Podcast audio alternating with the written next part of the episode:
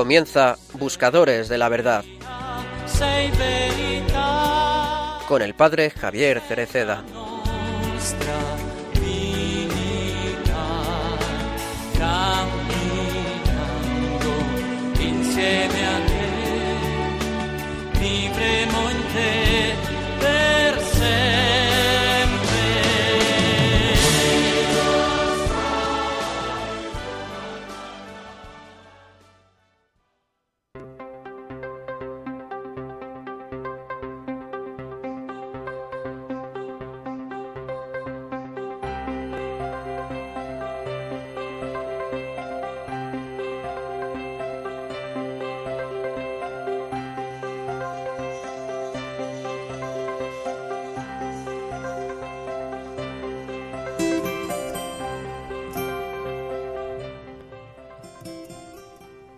Pablo decide familiarizarse con la ciudad y así comienza a frecuentar los lugares y las personas más significativas. Va a la sinagoga, símbolo de la vida de fe. Va a la plaza, símbolo de la vida urbana. Y va al Areópago, símbolo de la vida política y cultural. Conoce a judíos, filósofos epicúreos y estoicos, y muchos otros. Trata con toda la gente, no se encierra, va a hablar con toda la gente. De este modo, Pablo observa la cultura y observa el ambiente de Atenas desde una mirada contemplativa que descubre al Dios que habita en sus hogares, en sus calles y en sus plazas. Pablo no mira a la ciudad de Atenas y al mundo pagano con hostilidad, sino con los ojos de la fe. Y esto nos hace cuestionar la forma en que vemos nuestras ciudades. ¿Las observamos con indiferencia? ¿Con desprecio? ¿O con la fe que reconoce a los hijos de Dios en medio de las multitudes anónimas? Pablo elige la mirada que lo lleva a abrir un resquicio entre el Evangelio y el mundo pagano. En el corazón de una de las instituciones más famosas del mundo antiguo, el Areópago, realiza un ejemplo extraordinario de inculturación del mensaje de la fe.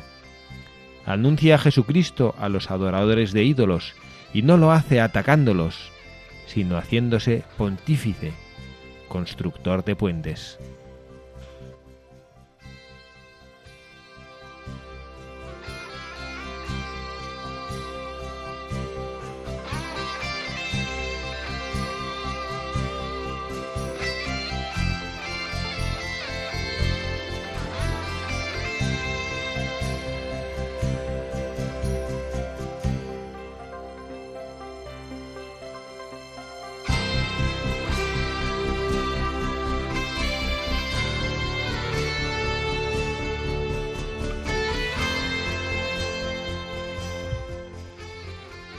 Buenas tardes, queridos amigos, queridos oyentes de Radio María, en este nuevo programa de Buscadores de la Verdad.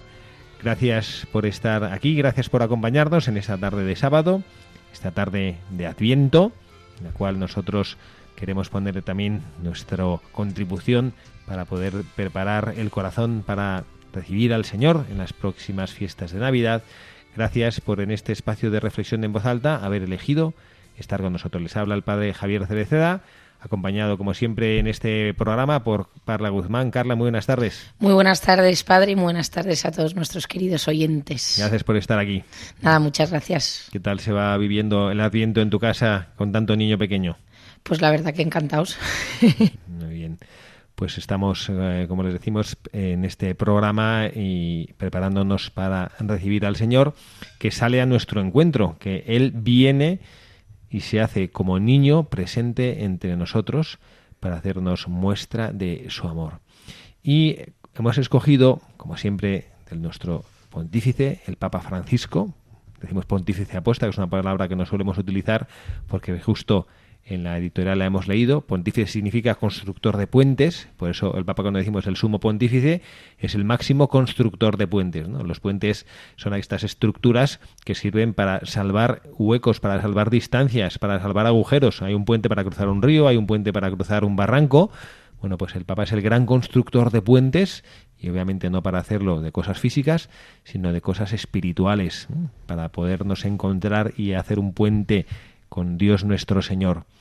Y hemos leído, hablándonos de Pablo, el gran apóstol de las gentes, que nos, nos hizo saber con su vida cómo había que trabajar y entregarse y luchar para mostrar a los hombres el rostro amoroso de Dios. Y como acabamos de celebrar hace nada, el pasado 3 de diciembre, la festividad de San Francisco Javier, mi patrono. Bueno, pues por esta vez yo he decidido, ¿eh? unilateralmente, vamos a hablar. No ha sido unilateral, ha sido consensuado. Hemos consensuado ¿eh? para poder hablar de este gran santo, este hombre que supo salir al encuentro de los demás, ¿no?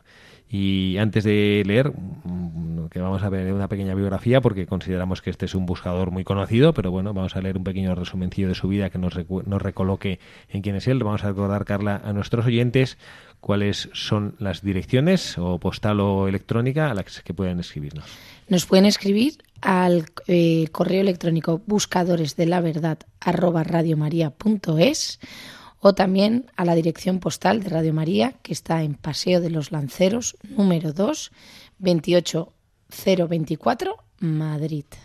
Pues esas son las direcciones en las que nos pueden escribir, en las que se pueden poner en contacto con nosotros si quieren hacernos llegar algún mensaje, alguna solicitud, cualquier cosa que sirva para la elaboración de este programa. O alguna felicitación navideña. También nos haría recibir alguna felicitación navideña. ¿no?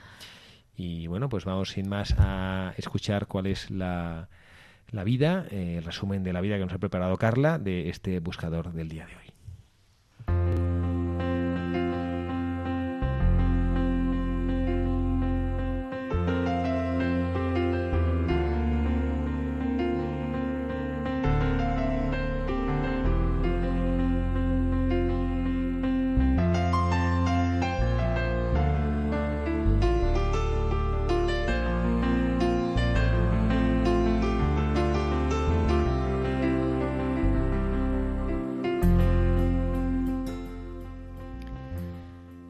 Francisco de Jaso Xavier nació en el Castillo de Javier en España en 1506.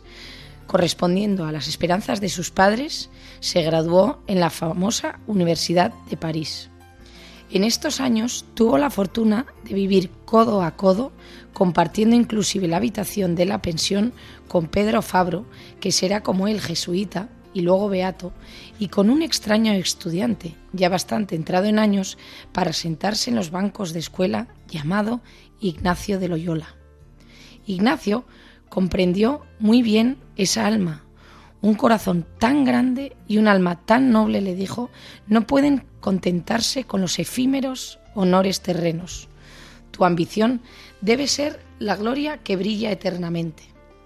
El día de la Asunción de 1534, en la cripta de la iglesia de Montmartre, Francisco Javier, Ignacio de Loyola y otros cinco compañeros se consagraron a Dios haciendo voto de absoluta pobreza y resolvieron ir a Tierra Santa para comenzar desde allí su obra misionera, poniéndose a la total dependencia del Papa.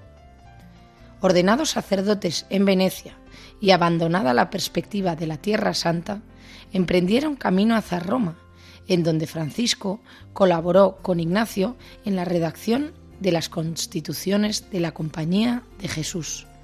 Sin embargo, fue a los 35 años de edad cuando comenzó su gran aventura misionera. Por invitación del rey de Portugal, fue escogido como misionero y delegado pontificio para las colonias portuguesas en las Indias Orientales. Goa fue el centro de su intensísima actividad misionera, que se irradió por un área tan vasta que hoy sería excepcional aun con los actuales medios de comunicación social. En diez años recorrió India, Malasia, las Molucas y las islas en estado todavía salvaje. Si no encuentro una barca, iré nadando, decía Francisco. Y luego comentaba, si en esas islas hubiera minas de oro, los cristianos se precipitarían allá, pero no hay sino almas para salvar.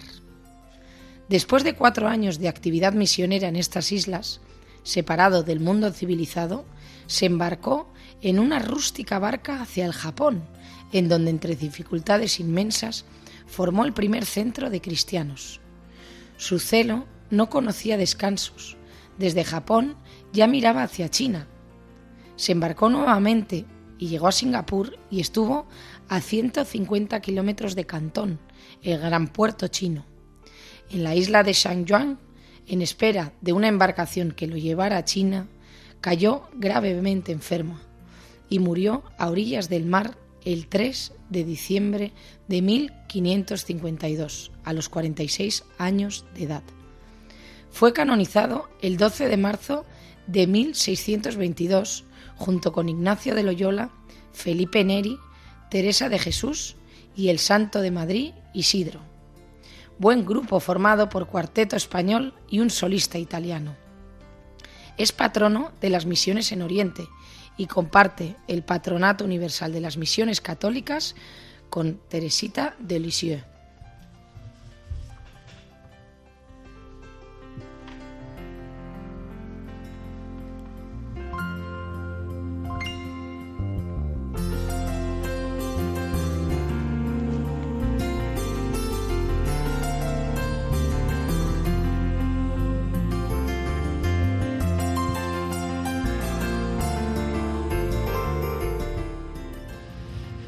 Muchas gracias Carla por leernos y compartir con nosotros esta biografía de este santo español. Yo no recordaba que había sido canonizado ahí a inicios del siglo XVII con otros españoles, pero sí recuerdo esta anécdota de que cuando decían los italianos, ¿no? Cuando, después de aquella canonización, dice, hoy el Papa ha canonizado a un santo y a cuatro españoles. ¿En serio? no, no les tenía mucho cariño. Y además no pedazos santos porque españoles. San Ignacio de Loyola. Sí, sí. No, no. Bueno, eh, a mí la verdad es que hay eh, algunas cosas que me han llamado la atención ahora eh, de, de esta lectura de, de mi santo patrono, San Francisco Javier, este patrono de las misiones, y no tiene tanto que ver con su vida cuanto con la historia de la compañía de Jesús, ¿no? que a mí me, es, una, bueno, es una cosa que sabemos, pero que me ha gustado verlo, me ha gustado volver a tomar conciencia de esto.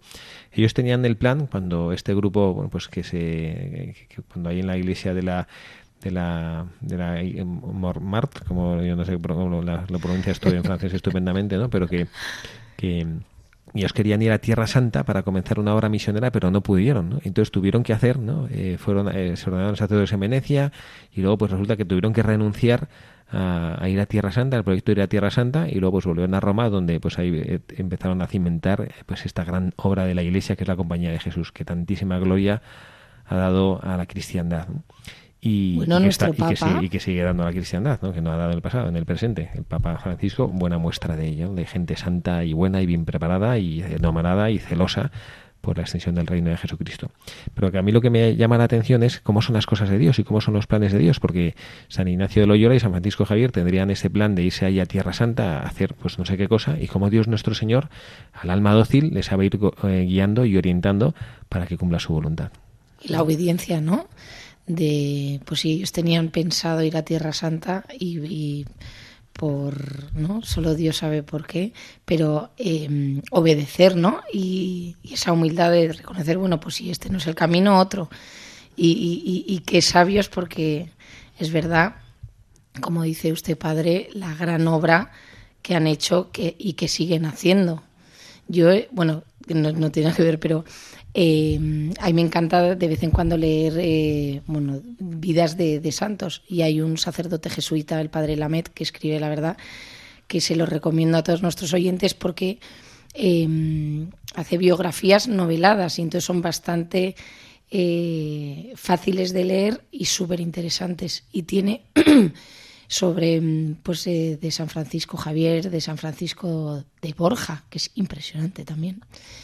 Y, mm, y te cuenta cómo con qué pocos medios pues aquí vemos a San Francisco Javier como hoy en día que ya te parece lejísimos y con los aviones y todo, cómo irían antiguamente. Y hay una historia que además usted de un sacerdote que se fue a Alaska. ¿Cómo se llama ese libro, Sí, padre? eh, padre segundo Llorente. de Segundo Llorente y yo se lo contaba a mis hijos, me encanta por las noches contarles cuentos y les contaba la historia de este sacerdote jesuita en el que ha sido reciente, que es del siglo XX, cómo dejó todo y se fue a Alaska. Que no es ningún cuento, eso es una historia real. ¿no? Sí, sí, Tiene y- un libro interesantísimo sí. que se llama 40 años en el Círculo Polar. Y es eh, impresionante porque dices que, que, que, hay mucho no por evangelizar hoy en día aquí en Europa tal y muchas parroquias que están necesitadas de sacerdotes pero que se fue nada con un trineo de, de pueblecito en pueblecito ¿no? Y que si evangelizaba a una o dos o tres, o sea, un meritazo. Sí, también es un buen ejemplo de, de, cuál es el mensaje que nosotros queremos escuchar hoy de parte de este gran patrono de las misiones, San Francisco Javier, que es ni más ni menos que el que el Papa Francisco nos ha dado, tratar de ser puentes. Y el puente, como hemos dicho antes, es lo que une eh, superficies separadas, ¿no? lo que eh, soluciona obstáculos. ¿no? Y esto es lo que tiene que ser el cristiano, pontífice, constructor de puentes. El Papa Francisco ha llegado recientísimamente de su último viaje apostólico, que ha visitado Tailandia y Japón, y eh, cree que nosotros, pues un poquito en, esta combinación de aspectos, ¿no? hemos tenido en la memoria de San Francisco Javier, el pasado 3 de diciembre, hemos recordado junto con toda la Iglesia este patrono universal de las misiones, Acabamos de tener a nuestro sumo pontífice, el Papa Francisco, que viene desde, pues bueno, para nosotros, ¿no? Claro, ellos para, quienes viven ahí, viene a su casa, ¿no? Pero bueno, de, para nuestro concepto aquí desde España, que se ha ido, pues eso, ahí al Oriente Lejano, ahí a Tailandia y a Japón, para llevar el mensaje de Jesucristo. Y bueno, pues esto es lo que nosotros nos gustaría hoy reflexionar con todos nuestros buscadores, encontrar cuál es el camino para nosotros como cristianos tratar, y junto a la Iglesia, junto a toda la Iglesia, tratar de eh, descubrir, desbrozar los caminos para atraer a la gente que está alejada. Sí, ¿no? Y, hablando, cuando estábamos haciendo el programa, estábamos viendo frases de, del Papa que la verdad que, que mm, en sus discursos y en, en, el viaje qué cosas tan bonitas no ha dicho y que y que, que nos ayudan tanto y en el viaje de vuelta dijo una cosa que, no, que nos ha encantado, que también tiene que ver con lo que vamos a hablar hoy en el programa y también con San Francisco Javier, ¿no? que fue allí a tender puentes y a evangelizar, porque el Papa en el viaje de vuelta de Japón dijo, nadie se reconstruye solo, nadie puede volver a empezar solo. Es imprescindible encontrar una mano amiga, una mano hermana capaz de ayudar a levantar no solo la ciudad, sino la mirada y la esperanza. ¿No? Que es verdad que, no nos reconstruimos solos, que muchas veces no. Yo crees que tú todo lo puedes, pero es verdad que necesitas una mano amiga o un, alguien, ¿no? Que te ayude, que tire de ti para, para salir adelante, ¿no? Alguien que, que tire de ti mm, para construir este puente, para, para, poder ser quienes eh, en esa distancia que a veces parece insalvable entre lo que es Dios y lo que Dios representa para nosotros, lo que Dios quiere ser para nosotros y nuestra propia existencia, que encontremos que hay una verdadera continuidad, una solución de continuidad. Y bueno, pues no mirando de manera particular quizá la vida de San Francisco, que eh, pues recurriremos a ella y realmente el, porque y sobre todo en el origen de esto vamos a mandar algunos mensajes de cómo podemos hacer para construir puentes. No es una cosa, no son soluciones mágicas que logren hacer nada de la noche a la mañana, pero sí el camino por el cual nosotros sentimos, junto también otros pastores de la Iglesia que, a los que leemos y de los que aprendemos, los caminos posibles para construir todos estos puentes. Y lo primero de ellos, que lo que creo que tenemos que aprender de esto sí explícitamente de nuestro santo de hoy, muy vinculado evidentemente con San Ignacio Loyola, el fundador de la Compañía de Jesús, que precisamente fue quien le hizo ver lo que estaba en la raíz de la entrega de su vida con esa frase del Evangelio, ¿no? De qué le sirve al hombre ganar el mundo si pierde su alma. Entonces nosotros también encontrar en esa invitación del Evangelio que San Ignacio tan hábilmente supo eh, sembrar en el corazón de Javier, vamos a tratar de eh, reencontrar la energía que necesitamos para poder ser constructores de puentes que nos lleven hacia a quienes están alejados del mensaje del Evangelio, pues la raíz o la energía es ese Jesucristo que sabemos que es el que tiene que llenar nuestras, nuestras almas y nuestras vidas. Y bueno, pues vamos a, sin más, a explicar algunos, algunos de estos caminos para construir puentes. ¿no? Y el primero de ellos, que lo hacemos siguiendo, como decimos, las enseñanzas de nuestros pastores, es el camino de la justicia. El camino de la justicia, con la implicación de los jóvenes. ¿Por qué decimos esto? Porque cuando miramos nosotros a la Iglesia y nos damos cuenta del papel que tiene que tener en la sociedad, y aquí no miramos solo a quienes ya son hijos de la Iglesia y así se sienten y aman a la Iglesia y luchan por ella, sino a quienes desde fuera, con esa honestidad que da el amor a la verdad, la miran y la reconocen como una institución digna de confianza. ¿no? ¿Y cuál es, los, cuál es el motivo por el cual nosotros podemos acercar a estas personas a la Iglesia?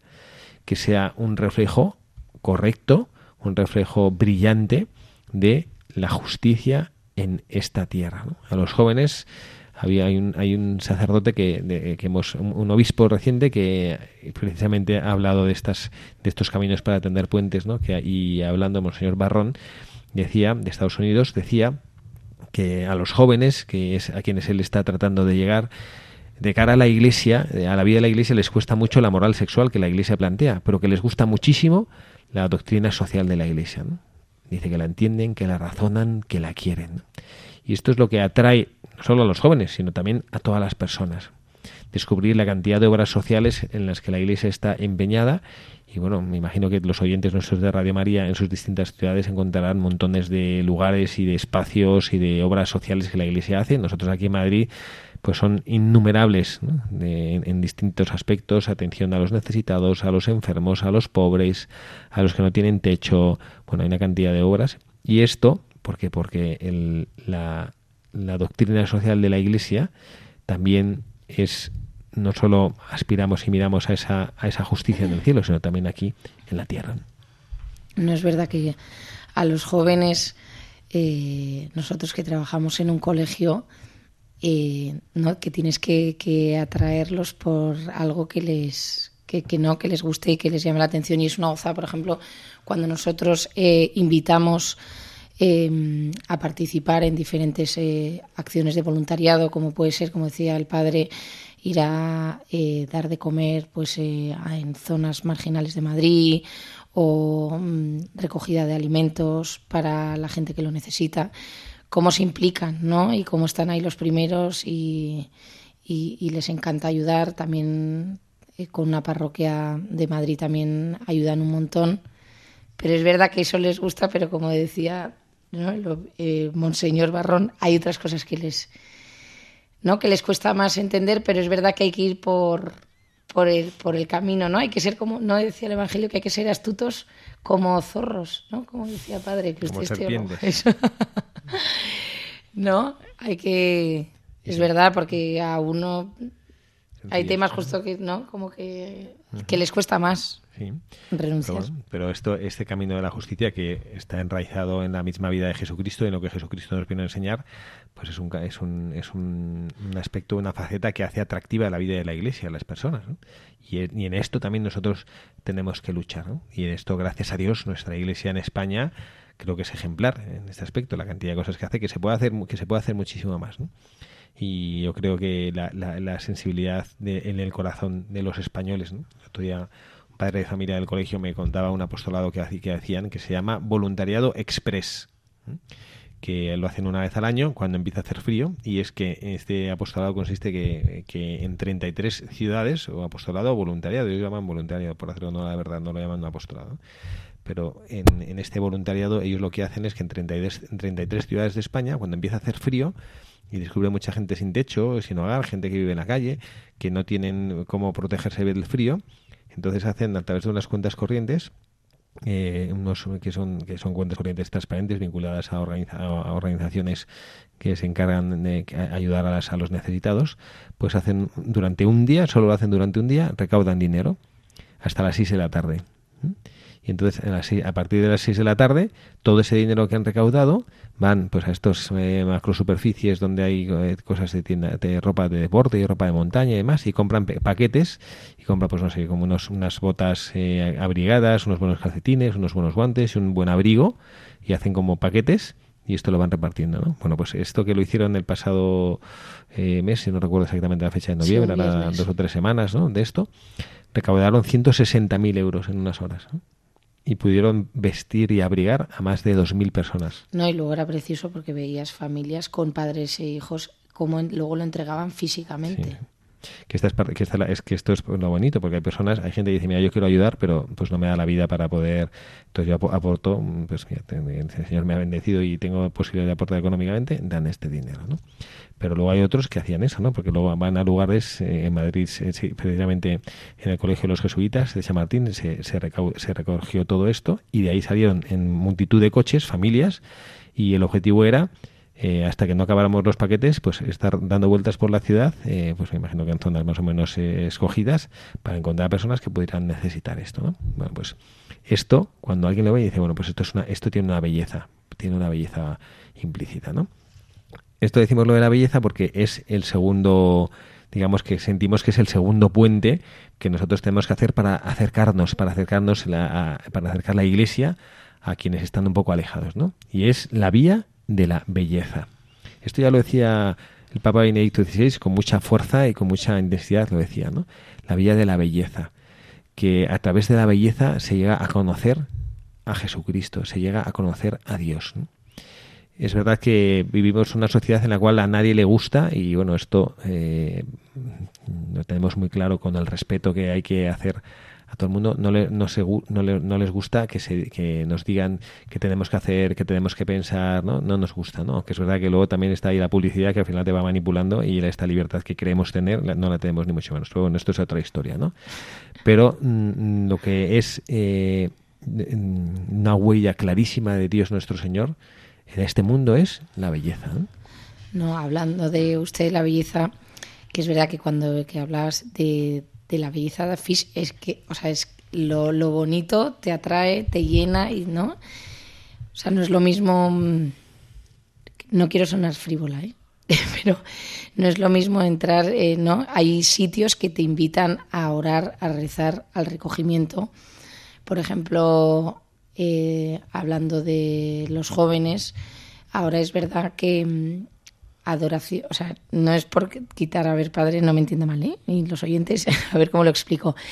Adoraciones ha existido toda la vida. Y yo me acuerdo desde chiquitita acompañar a mi madre eh, adoraciones al Santísimo en la parroquia al lado de casa. Y es verdad que era, pues, eh, la adoración, estás ahí en silencio, adorabas y luego la bendición de tanto mergo de toda la vida. Pero es verdad que ahora a los jóvenes y que está ayudando un montón eh, es darle también, meter ahí la belleza. ¿En qué sentido? Por ejemplo, hay adoraciones, ponen velas, ponen cánticos, eh, cuidan muchísimo también la, la, estética. Eh, y eso la verdad que como cuando nosotros ponemos una pieza musical en el programa, ¿por qué lo hacemos? Porque es verdad que nosotros, el, ser humano es una persona sensible y entonces también eh, hay personas más racionales, otras más eh, no espirituales, sensibles. Y por la vía de, la belleza del arte, pues eh, y te invita ¿no? a rezar. O sea, uno imagínese que tenga la suerte y el privilegio de estar en la capilla sixtina o sea, ahí tú estás y dices, joder, ¿cómo no me voy a poner aquí a rezar lo que sea? O sea, aunque sea... Me acuerdo de la oración de cuando era chiquitita del Jesucito de mi vida, me da igual, pero es que hay sitios, ¿no? Como que te, que te invitan. Y es verdad, y esas adoraciones ahí en Madrid, eh, por ejemplo, lo estamos viendo en una parroquia de, de, de, aquí de Madrid que los jueves a las nueve de la noche se llena de jóvenes, pero se llena. Y es una adoración, lo que pasa es que la hacen de una manera especial, pues con unos cánticos, con una puesta en escena preciosa, igual que, mm, que hay una serie de retiros también dirigidos a jóvenes, porque es verdad que hoy en día el joven, ¿no? Como está acostumbrado a las redes sociales, a esos impactos y a esas llamadas de atención, pues le llaman otro tipo de cosas y yo creo que es súper bonito la iglesia, cómo se adecua a los tiempos y cómo sale al encuentro, ¿no? Como decíamos, tendiendo puentes para atraer a esos jóvenes a través de esta vía que es la vía de la belleza. Y además hay un aspecto de la belleza que, bueno, pues que realmente nos a mí me, me, seduce mucho en lo personal, ¿no? Que es la belleza del rostro de Jesucristo y la belleza dentro de que es duro de la presencia de Cristo en la cruz, Cristo crucificado para nosotros. Y lo digo porque cuando eh, empecé mi vida religiosa y en los primeros pasos de mi formación, un formador que me ayudó mucho en mi vida, pues decía eso, ¿no? Cuando pasabas alguna dificultad decía, pues eh, contempla a Jesucristo en la cruz. Y claro, pues mm, nosotros que los cristianos estamos más o menos acostumbrados, pero realmente es una cosa un poco chocante, ¿no? Porque es un hombre mm, en un instrumento de tortura, que, para, que eso es la cruz, ¿no? Y sin embargo, una, una belleza oculta y a la vez expresa en la contemplación de Jesucristo en la cruz. Y, creemos que esa belleza, que quizá no arquitectónica o no, no artística, porque a veces que hay crucifijos, pues que pobrecitos, pues que no sean especialmente atractivos, ¿no? Pero la belleza no solo es de la escultura, sino de lo que representa y lo que significa, ¿no? Y bueno, pues vamos a hacer también ahora mismo un ratito como de oración, que nos gusta hacer a mitad del programa, contemplando y también buscando esa belleza en el amor de Jesucristo que se hace por nosotros hombre y da su vida en la cruz por cada uno de nosotros.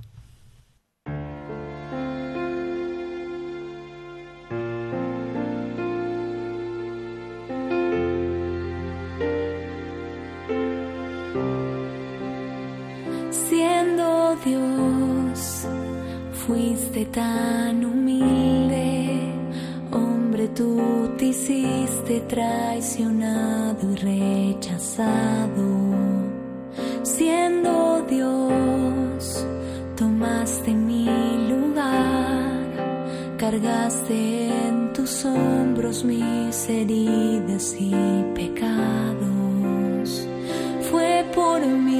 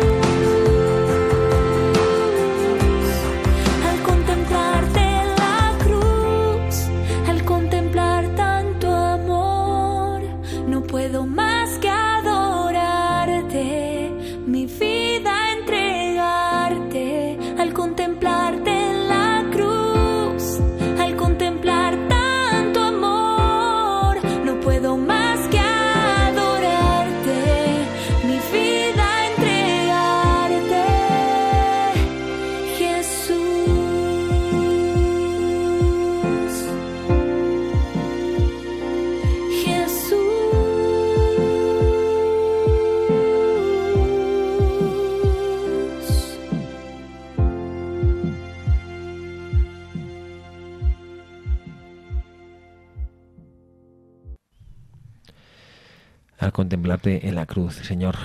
Te queremos contemplar para ves, buscar esta belleza que hay en ti, en tu amor, en lo que has hecho por nosotros, descubrirte y tender puentes hacia quienes no te acaban de conocer o no te quieren conocer o no saben cómo conocerte.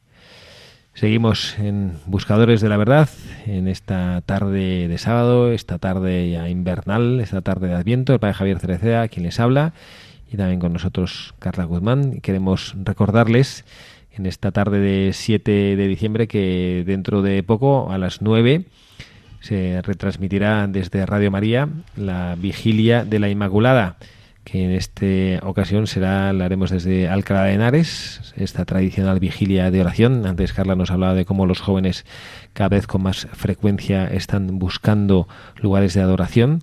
Esto es un hecho incontestable y cada vez más frecuente que nos tiene que llenar de esperanza porque a veces vemos eso las cosas un poco extrañas o raras que pasan en nuestro país pues eh, si se avecina otra vez una crisis económica o no otra vez gente pasándolo mal otra vez pues el, paro que parece que sube y bueno pues evidentemente son cosas en por las que hay que luchar y hay que trabajar pero que no nos generen pues ningún tipo de desazón ni angustia más allá pues de, evidentemente pues el que esté sufriendo esto. Yo lo sé porque mi familia es una la cara que toca del desempleo. Bueno pues pues no es que no haya que hacer nada hay que luchar y hay que trabajar. Pero que veamos que Dios nuestro Señor sigue estando presente y lo vemos de esta manera preciosa en estos testimonios de jóvenes que buscan ponerse delante del Señor que buscan porque encuentran esa belleza y esta es una cosa que yo sí les invito a nuestros oyentes, si tienen la, la cercanía en alguna parroquia o donde sea, en la ciudad donde estén, descubrir que hay lugares donde jóvenes o, no tan jóvenes se ponen delante del Señor para adorar, que inviten a personas a que vayan ahí, que promuevan las adoraciones que hacen los párrocos, que hacen los grupos, los movimientos eclesiales, que promuevan esto, porque ahí Dios nuestro Señor cuando se encuentra con alguien que con honestidad, a lo mejor con no, con mucha fe, a lo mejor no saben exactamente lo que pasa, ¿no? Pero que se haga esta invitación a ponerse delante del Señor, porque no hay mayor belleza que la belleza de Jesucristo en la Eucaristía. No belleza artística, la belleza de la realidad de un Dios que se hace presente, que está ahí en cuerpo, en sangre, en alma, en divinidad, que está ahí presente en las especies eucarísticas por nosotros. Esto lo, hemos tenido, yo es que se lo digo y lo digo con, con, ardor y con ilusión porque es que lo he visto con mis ojos, no me lo ha contado nadie. Y en alguna ocasión en estos micrófonos hemos contado a nuestros oyentes esos, esas eh, actividades que hacen algunas familias con esto que llaman de el sol night, ¿no? el sol night que se está contradiciendo como sol y noche, ¿no? que este es apostolado de exponer el Santísimo en una iglesia y van las familias y los niños pequeños, que claro, que se resiste cuando se te acerca un niño de cinco años y te invita a entrar en la iglesia a hacer adoración? ¿no? Bueno, pues pocos se resisten y muchos entran. ¿no? Bueno, pues yo he visto cosas que no, que no la gente no se las creería, ¿no? Por ejemplo, pues personas eh, agnósticas sin fe, que mm, eh, turistas que están paseando por Madrid, que es donde nosotros hacemos esto, y que de repente se encuentran con unos niños pequeños que les invitan a entrar en la iglesia, entran sin saber exactamente qué hacen y les invitan a dejar una intención. Usted no hay algo por lo que quiere que nosotros pidamos mucha gente, no, pues yo no quiero, ¿no? Bueno, pues, pues puede encender una vela o puede coger aquí un mensaje. Entonces hay pequeños papelitos con citas del Evangelio para que las personas que se acercan y estén nuevamente, pues cuidado con las con luces de velas, con mucho recogimiento. Bueno, pues he visto a personas llorar. He visto a unas jóvenes que estaban haciendo una, una despedida de soltera, de estas que van ahí disfrazadas de cosas estrambóticas y en plan como retar a la novia eh, venga, venga, métete ahí como para reírse, ¿no? Y ver a la novia de rodillas y de repente derrumbarse y ponerse a llorar y a llorar y a llorar, ¿no? Y, y acercarse a una imagen de Cristo y abrazarse a los pies del Cristo. Esto lo he visto yo, no me lo ha contado nadie. Entonces no hay que dudar de la belleza de Jesucristo que está presente en la Eucaristía como esa gran fuerza de, bueno, pues de ponerse, de, de acercar y de tender puentes a quienes están un poquito alejados, ¿no? Vamos a hacer, padre, un, un poco de resumen, ¿no? Porque el que se haya incorporado después de la pieza musical, que es esta canción tan bonita que ha preparado usted, para que sepan un poco de, lo que estamos hablando hoy en nuestro programa de Buscadores de la Verdad. Hemos eh, empezado hablando ¿no? de, unas palabras del Papa Francisco sobre la importancia de tender puentes, ¿no? de, de tender puentes y de evangelizar y cristianizar Hablando de tender puentes, hemos hablado de la biografía de San Francisco Javier Santazo de la Iglesia y patrono aquí de nuestro director de programa y mm, que justo recientemente ha sido su santo, así que también aprovechamos para felicitarle. Padre, muchas felicidades y a todos los Javieres que nos estén escuchando, muchísimas felicidades. Y luego, em, hablando de, de la biografía de San Francisco Javier, como él fue, eh, se recorrió, vamos, todo el continente asiático para evangelizar, y además en esa época que, vamos, que no había aviones, sino que iba en barca y, en unos medios, vamos, que, hoy en día dices impensable, y como llegó a, China, Japón y acabó muriéndose ahí. Y entonces hemos estado hablando de eh, unas vías, ¿no, padre? Unas vías para, para atraer a los para atender puentes. Para atender puentes. Y la primera era la justicia, la segunda era la vía de la belleza y nuestra tercera vía, que vamos a empezar a hablar de ella, es sobre basta de irracionalizar la fe, ¿no? Este es el título que hemos escogido, basta de irracionalizar la fe. Quizá esa, ese verbo irracionalizar es un poco extraño, podríamos eh, recurrir a lo que San Pedro en una de sus cartas dice, ¿no? Que tenemos que aprender a dar razones de nuestra esperanza. ¿Por qué creemos que es importante esta vía para tender puentes hacia los alejados de la Iglesia? Porque hemos constatado, y esto cada uno en su propia experiencia puede decir si es verdad o no, al menos nosotros mm, así lo creemos y hemos eh, en los textos a los que hemos consultado lo hemos visto así, que cada vez hay más personas que consideran que la religión es, perdón por voy a citar textualmente, es estúpida, es irracional o es mitología de la edad de bronce. Estas son expresiones de personas que, las han eh, manifestado cuando se les ha preguntado qué pensaba sobre la religión, de manera particular sobre la religión católica. Una religión estúpida, irracional mm, mitología de la edad de bronce. Sí, muchas veces te dicen, ¿no? Es como algo para calmar, ¿no? ¿Cómo dicen? Para... Eh, tú rezas porque en el fondo para ti es un bálsamo, no como una vía de escape para, ¿no? Como si fuese, mm, ¿cómo lo dicen? Sí, no para anestesiar la conciencia, para... Sí, como si fuese nada, un mantra. Y bueno, pues lo que hay que hacer, esto no es eh, teología, creer o no creer, no, esto es la realidad, ¿no? que en los, de los, entre las filas de los grandes pensadores de la cultura occidental de los últimos diez siglos destacan por méritos propios y de una manera yo casi diría abrumadora los pensadores cristianos, ¿no? pensadores no sé, San Anselmo, Santo Tomás Aquino, Duns Scoto, Guillermo de Ockham, Pascal, grandes filósofos y grandes pensadores católicos, que son personas que se han hecho preguntas y grandes pensadores que han buscado con profundidad las respuestas. Y quizás nosotros somos herederos de unas décadas, y esto es una, esto es una verdad objetiva, esto hay que reconocerlo, ¿eh? hay que hacer un, entonar un mea culpa y golpearse el pecho diciendo esto quizás no lo hemos estado haciendo muy bien, en los cuales parecía que no había que responder a las preguntas. ¿eh? Parecía que nosotros, bueno, pues que que teníamos que creernos las cosas porque sí, que no había que responder a las preguntas y bueno, pues eh, hemos tenido quizá una formación en algunos casos, no en todos, porque a Dios gracias así siguen muchos que han sabido vivir esto y que lo han sabido transmitir con gran, con grandeza y con altura, pero personas que bueno, pues que como si hacer una cosa te lo, te lo crees y punto, ¿no? No, no, no te hagas preguntas. Pero también yo creo, padre, ¿sabes lo que pasa? Que aparte que tenemos eh, muchos eh, católicos, me incluyo, en una gran desinformación y desforma, o sea, y falta de formación, porque es verdad que tenemos al alcance nuestro mm, mil medios para formarnos y es verdad que, o sea, los que hemos tenido la suerte de em, educarnos en un colegio católico, en una familia católica, em, donde eh, la religión se vive vas a misa los, eh, a los domingos o, o recibes catequesis, pues te vas formando. Pero es verdad que si usted lo piensa, en el fondo un camino normal de un niño se bautiza, primera comunión, luego si en el colegio le preparan para la confirmación o va a la parroquia para eh, que prepararles para la confirmación y luego ya y se acaba.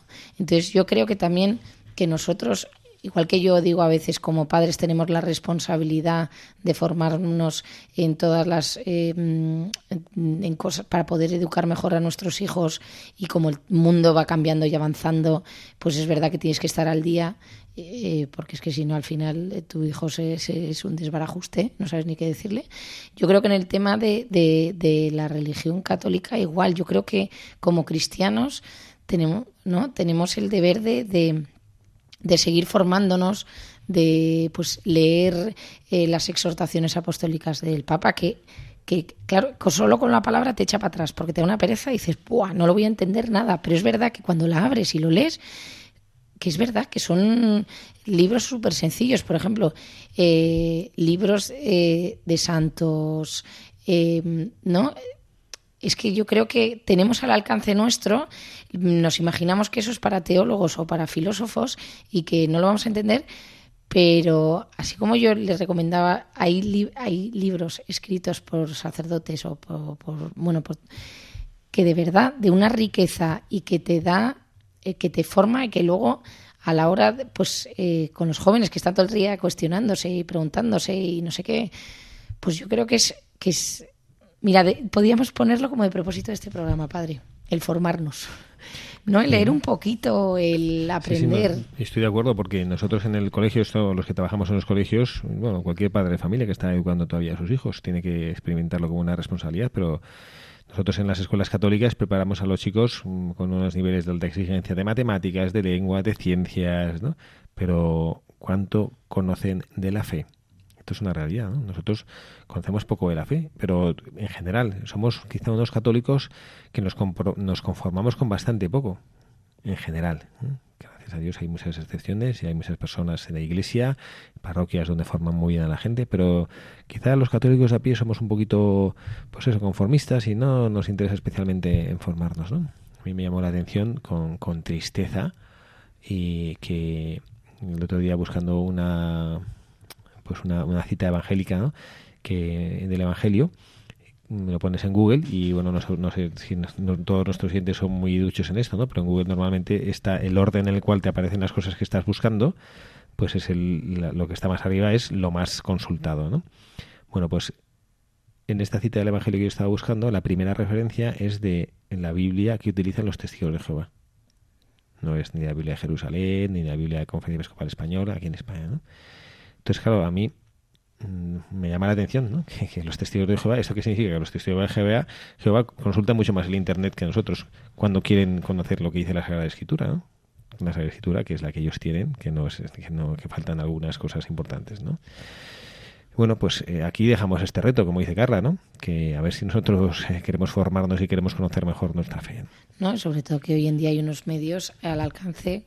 Volvemos a las redes sociales que también eh, Monseñor Barron tiene una conferencia buenísima en YouTube sobre eso, pero que es otro mensaje que vamos a leer más tarde, entonces no me voy a adelantar. Seguimos de estos cinco puentes que queríamos comentar nosotros hoy en el programa. El cuarto de ellos es que nos eh, que nos invitan ¿no? y que bueno también es verdad que nuestro buscador lo ha hecho esto es lo, en lo que él destacó de manera particular es que convertir nuestra el lugar nuestra comunidad cristiana en una asociación misionera esto evidentemente lo estamos diciendo a nivel espiritual, no es que haya que hacer ninguna cosa jurídica para convertirnos, sino que el lugar donde se vive la fe sea un lugar donde se transmite la fe. Como que la naturaleza o la identidad propia del cristiano tiene que tener ese gen misionero. Es, me parece contradictorio un cristiano que está pasivo, que no, que no habla de su fe. Esto nuestros oyentes habituales estarán ya cansados de, escucharnos decir esto, que, pero lo tenemos muy claro. ¿no? Tenemos que ser misioneros, tenemos que salir. No, tiene que ser mi comunidad eh, parroquial el lugar donde yo voy a recibir. Soy un receptor. Piénsenlo, todos nuestros oyentes. En la parroquia a la que yo llevo yendo, no sé, 30 años, 20, 10, 5, los que sea, yo soy alguien conocido, soy un miembro activo de esta comunidad. Yo simplemente voy a escuchar, voy a la misa, a ver qué dice el cura, a ver si es divertido el hermano o no es divertido, a ver si la música la iglesia es animada o no es animada, a ver si toca el coro o no toca el coro. ¿Soy un miembro activo, un miembro que evangeliza, un miembro que aporta o soy alguien que simplemente reciba? Bueno, pues esta es una, una responsabilidad que nosotros tenemos si queremos que realmente la Iglesia, como el Papa Francisco nos dice con esa expresión tan suya, esté en salida, que la Iglesia salga a encontrarse con los que están alejados, porque nunca van a escuchar las campanas los que están lejos de la Iglesia. Hay que salir a llevarles el mensaje, hay que salir a, salir a llevarles estas campanadas y salir a llevarles nuestra alegría, nuestra sonrisa para que digan, caray, ¿este que tiene? Yo quiero ser como él, yo quiero tener la alegría que él tiene.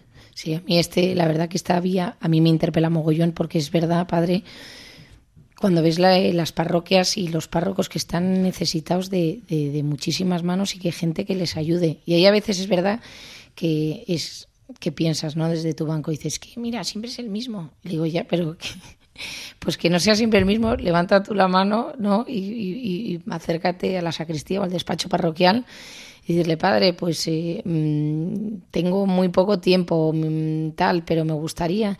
Y seguro que hay algo en que puedas ayudar de enfermos, a ordenar el ropero, yo qué sé, eh, ayudar a los jóvenes, un cineforum, porque todo el mundo tiene muchísimas ideas. Incluso, por ejemplo, ahora eh, la gente que nos está escuchando, mucha gente mayor, en nuestra parroquia ha salido un nuevo voluntariado que a mí la verdad que me encanta porque es verdad que cada vez hay más gente mayor y más gente mayor que vive sola. Pues, eh, pues cada uno se encarga de visitar pues a un abuelo, una abuela, nada, tocas la puerta, ¿qué tal está? ¿Cómo está usted? ¿Necesita algo tal? Le das un poquito de conversación, ¿no? Y, como decía el padre Javier, que lo decía el Papa Francisco y eh, nuestro eh, Papa Juan Pablo II también lo decía, ¿no? Hay que, hay que salir al encuentro y hay que salir de nuestra zona de confort y ayudar a los demás, porque es verdad, si la grandeza del cristiano, el cristiano es una persona alegre y esa alegría debemos de compartirla. Si es que además el de enfrente que te ve feliz dirá, pero este qué tiene, cuál es ¿no? el elixir de su felicidad, pues compartámoslo, ¿no?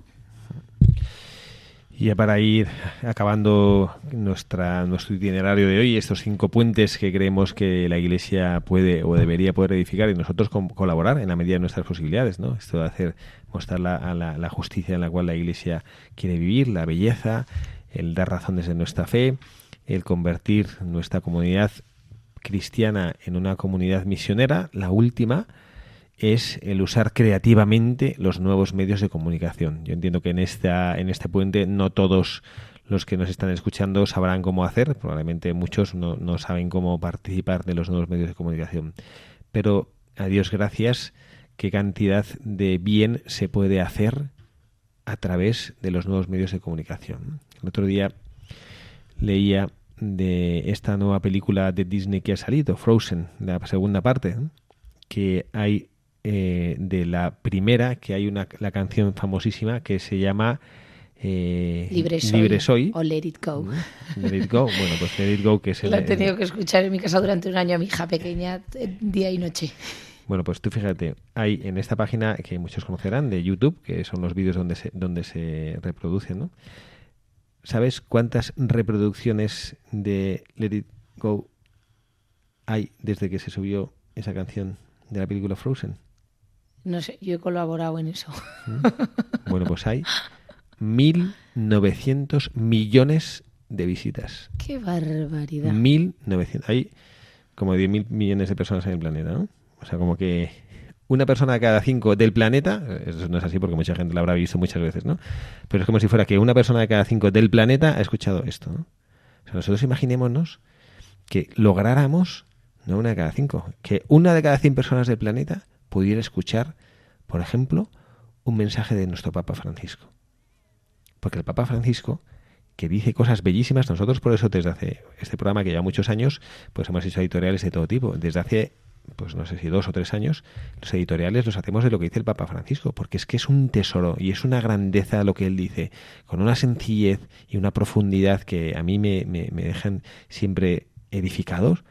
Bueno, pues, ¿qué podríamos nosotros hacer para que este mensaje del Papa pueda llegar a más gente? Bueno, pues eh, la respuesta no la vamos a dar ni Carla ni yo, no, no sabemos, cada uno de, los nuestros oyentes que, que vea si se siente capaz de hacer algo, si se siente capaz pues no sé, en sus redes sociales, si se siente capaz en los chats que tiene de WhatsApp, si tienes una cuenta de Instagram, de Facebook, de Twitter, lo que sea, ¿no? Decir, mira, vamos a, vamos a tratar de dar difusión a lo que el Papa dice, ¿no? O a lo que sea, o a lo que este párroco mío. Hay una cantidad de iniciativas, ¿no? Los 10 minutos con Jesús, párrocos que mandan sus homilías eh, grabadas, reflexiones de 5 minutos, de 2 minutos. Hay una cantidad de abanico y de menú de posibilidades para que podamos transmitir lo que la Iglesia dice. Y estos medios de comunicación que a veces nos dan miedo y nos generan un poco de rechazo, uy, qué barbaridad, pero es una herramienta maravillosa y preciosa.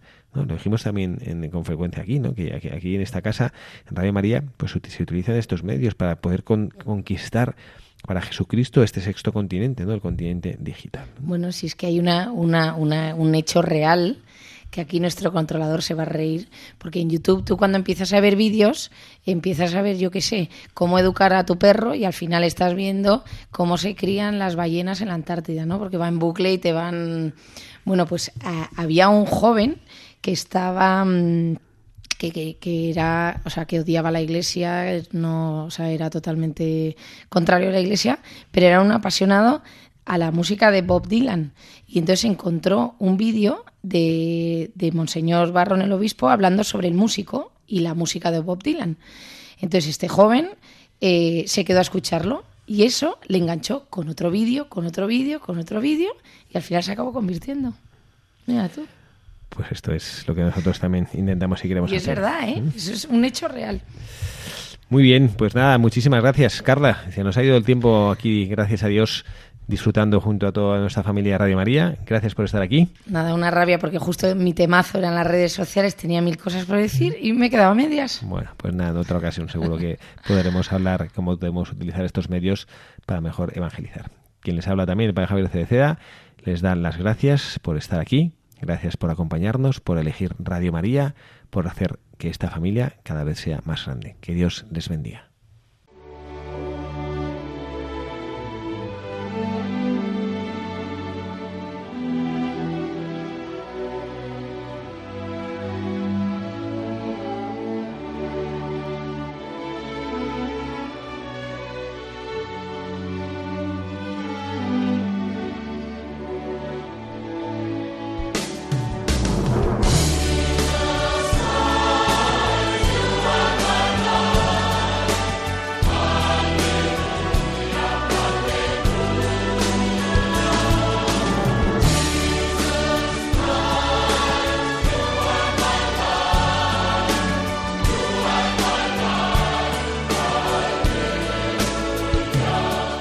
Han escuchado Buscadores de la Verdad con el padre Javier Cereceda.